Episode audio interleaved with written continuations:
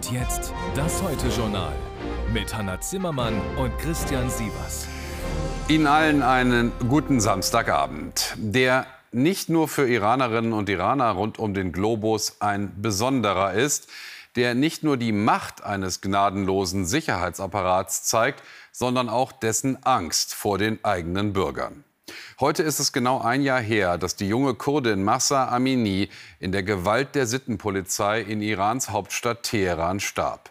Es ist genau ein Jahr her, seit ihr Tod die schwersten Proteste seit Jahrzehnten auslöste gegen das Regime im Iran.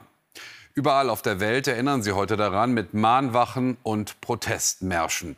Jörg Brase ist live in Teheran. Jörg, auch in Teheran selbst?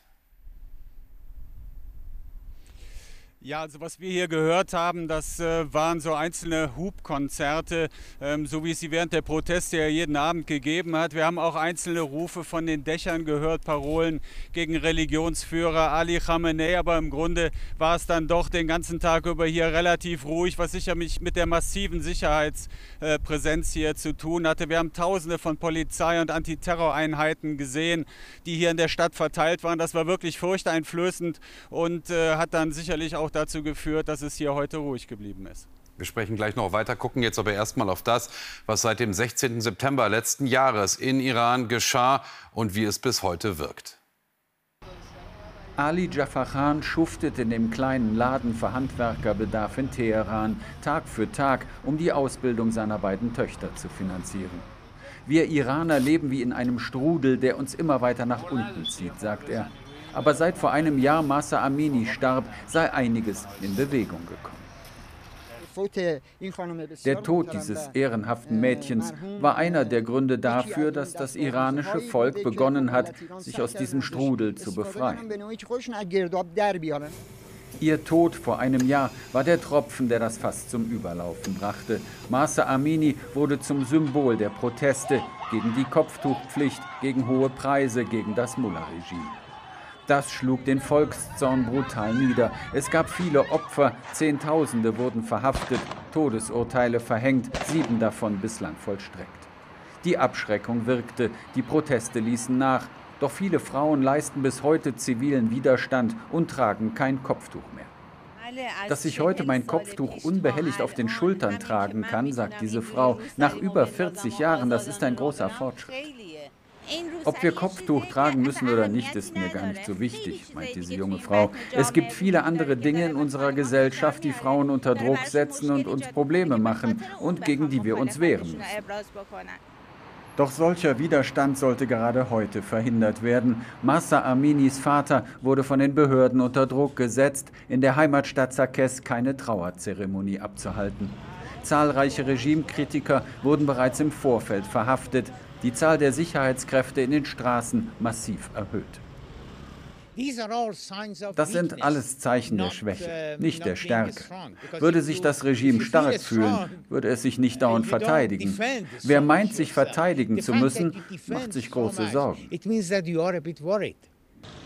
Sorgen um die eigene Macht und vielleicht auch, dass es friedlichen und freundlichen Menschen wie Ali Jafar Khan irgendwann zu viel wird. Ihr Geschäft laufe noch, sagt er, anderen aber ginge es schlechter. Die Mehrheit der anderen Geschäfte steht halb vor der Pleite. Unser Land befindet sich in einer Krise. Unsere Nation und unser Volk leiden.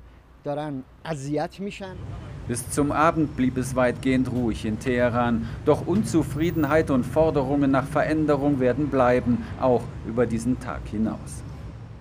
Ja, das Land in der Krise, wie wir gerade gehört haben, die Mullahs immer noch an der Macht. Jörg, was hat sich dennoch im Iran verändert? Was hat die Reform- und Protestbewegung erreicht? Also viele Frauen, mit denen wir hier in den vergangenen Tagen gesprochen haben, die haben uns gesagt, dass sie doch ein größeres Selbstbewusstsein haben, wenn es darum geht, ihre eigenen Rechte einzufordern. Sie haben gesagt, wir lassen uns jetzt nicht mehr alles gefallen, wir wollen uns wehren und äh, wir werden dabei auch zunehmend unterstützt von den Männern. Im iranischen Parlament, da gibt es Debatten darüber, ob man doch Zugeständnisse machen soll, ob es Reformen geben soll. Noch hat da die Mehrheit der religiös-konservativen Hardliner aber das Sagen, auch wenn es um eine mögliche Verschärfung der Kopftuchgesetze geht. Aber da hat uns ein äh, Politikprofessor, mit dem wir gesprochen haben, der hat gefragt, wie viele Frauen wollen Sie dann letzten Endes festnehmen und ins Gefängnis stecken. Das heißt, viele bezweifeln, dass diese Gesetze dann auch tatsächlich umgesetzt werden. Und viele rechnen damit, dass es dann doch Reformen gibt, auch weil das Regime ein Interesse am eigenen Machterhalt hat und weil der Graben zwischen der politischen Führung und der großen Mehrheit der Bevölkerung im Laufe des vergangenen Jahres sicher noch ein großes Stück tiefer geworden ist. Jörg, herzlichen Dank für diese Zwischenbilanz an einem besonderen Tag für Iran live aus Teheran. Der russische Krieg gegen die Ukraine und speziell auch deren Verteidigungsschläge gegen Russland, das ist seit langem auch ein Krieg der Drohnen, dieser meist kleinen, unbemannten, aber sehr effektiven Fluggeräte. Während Russlands Armee sich aus iranischer Produktion bedient, tüfteln sie in der Ukraine an einer ganzen Reihe eigener Entwicklungen. Über 20 neue Typen ukrainischer Drohnen sollen angeblich im Einsatz sein. Unserem Reporter Henna Hebestreit ist etwas Bemerkenswertes gelungen. Er konnte junge Ukrainer treffen in ihrer Werkstatt, die sagen, sie arbeiten dort am Krieg der Zukunft. Die Bilder des russischen Militärs zeigen eine Kamikaze-Drohne im Zielanflug, die angeblich ukrainische Stellungen zerstört. Dieser Krieg ist längst schon ein Krieg der Drohnen. Auch ukrainische Truppen entwickeln ihre ganz eigenen unbemannten Flugkörper. Walküre heißt dieses Gerät aus Styropor zur Erkundung des Schlachtfelds. Es geht darum, Leben zu retten. Das ist das Wertvollste. Daher haben die Drohnen die Situation vehement verändert und werden das auch noch weiter tun. Walküre wird zur Aufklärung eingesetzt. Sie soll russische Geschütze finden, bevor die ihr Feuer eröffnen können. Allerdings hat China die Lieferung wichtiger Bauteile inzwischen nahezu eingestellt. Wir haben das schon kommen sehen und beschlossen, alle wichtigen und kritischen Bauteile selbst herzustellen. Es ist ein Rüstungswettlauf gegen Russlands Drohnenbauer, den sie in gut versteckten Werkstätten bei Kiew führen. Hier entwickeln sie auch Langstreckendrohnen. Je schwerer die Batterie, umso größer muss die Drohne sein. Nur dieser Grenzwert schränkt uns hinsichtlich der taktischen Reichweite ein. Es ist eine harte technische Nuss, die die Ukrainer mit eigenen Mitteln nur mit großem Aufwand knacken können. Doch halten sie symbolische Attacken auf weit entfernte Ziele auch gar nicht für kriegsentscheidend. Wir haben Geräte, die über große Entfernung fliegen. So ein Gerät zu bauen ist keine Raketenwissenschaft. Die Zerstörung eines Gebäudes ist wirtschaftlich weniger sinnvoll als die Vernichtung eines Panzers oder eines gegnerischen Artilleriesystems für mehrere Millionen Dollar. In diesem Krieg geht es beiden Seiten darum, mit einem Minimum an Material dem Gegner maximalen Schaden zuzufügen. Drohnen können kriegsentscheidend sein. Ich denke, dass sich die Methoden der Kriegsführung nach dem Ende dieses Konfliktes ändern werden. Jeder analysiert bereits, was passiert. Und die Taktiken beim Einsatz unbemannter Luftfahrzeuge oder Drohnen im Wasser werden sich stark ändern. Nur der Kampf gegen die Drohnen wirkt heute noch wie der Krieg von gestern. Damit zu uns nach Deutschland, wo vieles schleppend geht und manches jetzt ganz schnell.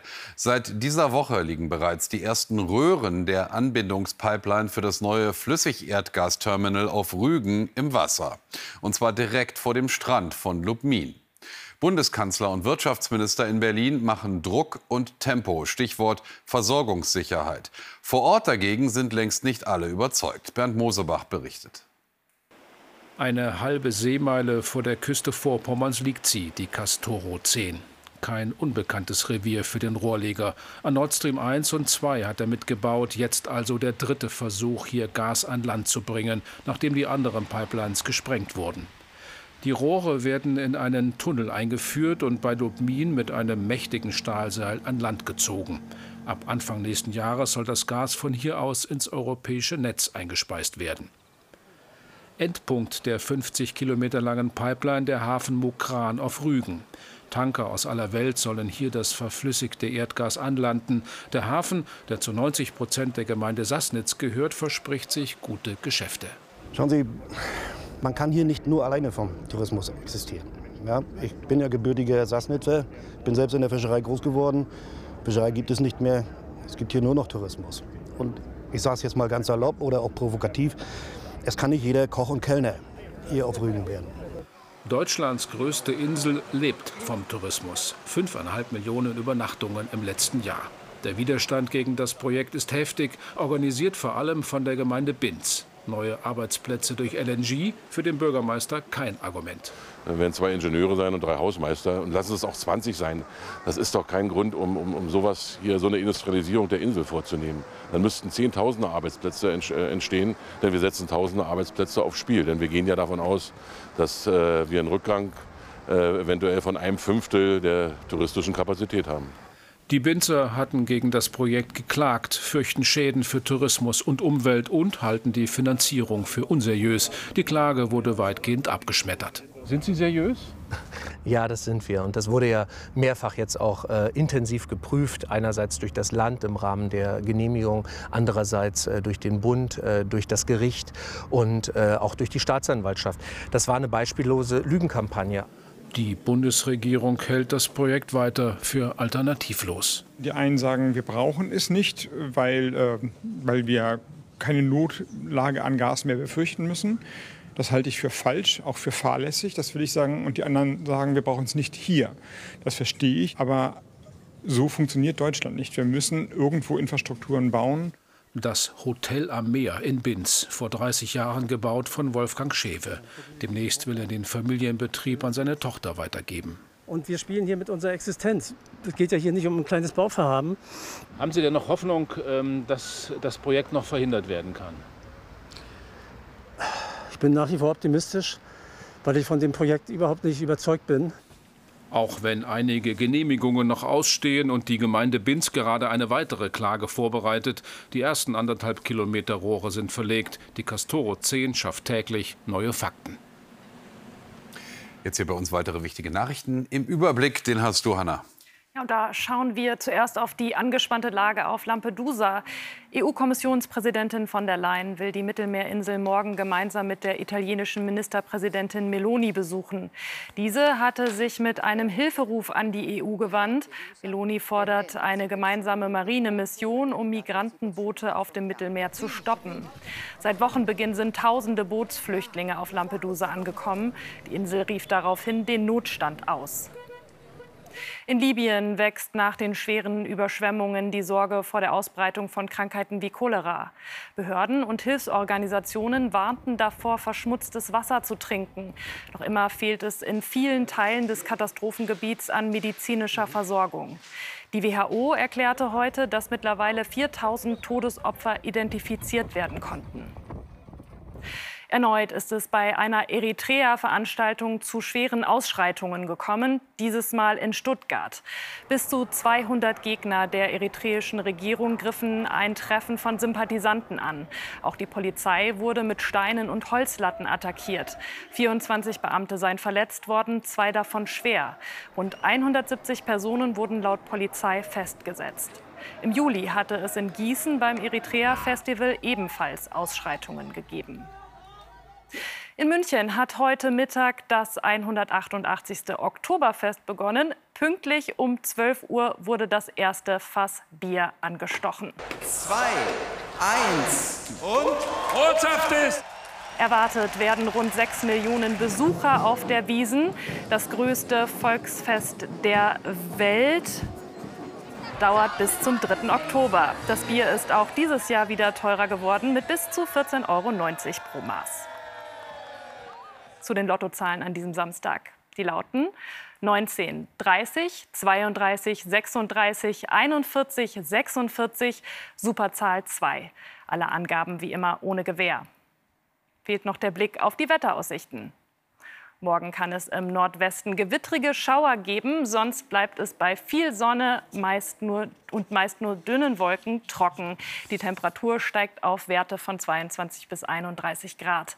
Am Montag und Dienstag gibt es verbreitet Schauer und teils kräftige Gewitter. Am Mittwoch beruhigt sich das Wetter wieder. Am Montag bis 29, danach maximal 25 Grad. Und damit von uns allen hier im Heute-Journal-Team. Danke für heute. Gerne bis morgen. Und die nächsten Nachrichten gibt es hier gegen 1 Uhr. Angenehmen Abend. Tschüss.